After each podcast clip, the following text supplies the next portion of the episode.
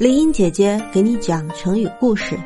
今天讲的这个词是“傍人门户”，傍依靠、依附，门户门第，说的是依赖别人，不能自立。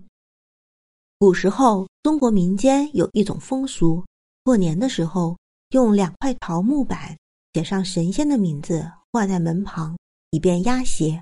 这木板便称作桃符。五月初五那天。用艾蒿扎成人形，悬挂在门户上方，用来驱赶毒气，称为艾人。有一天，桃符和艾人在一家的门上吵了起来。桃符抬头望向艾人，骂道：“你这下贱的东西，为什么总是在我的头顶上？”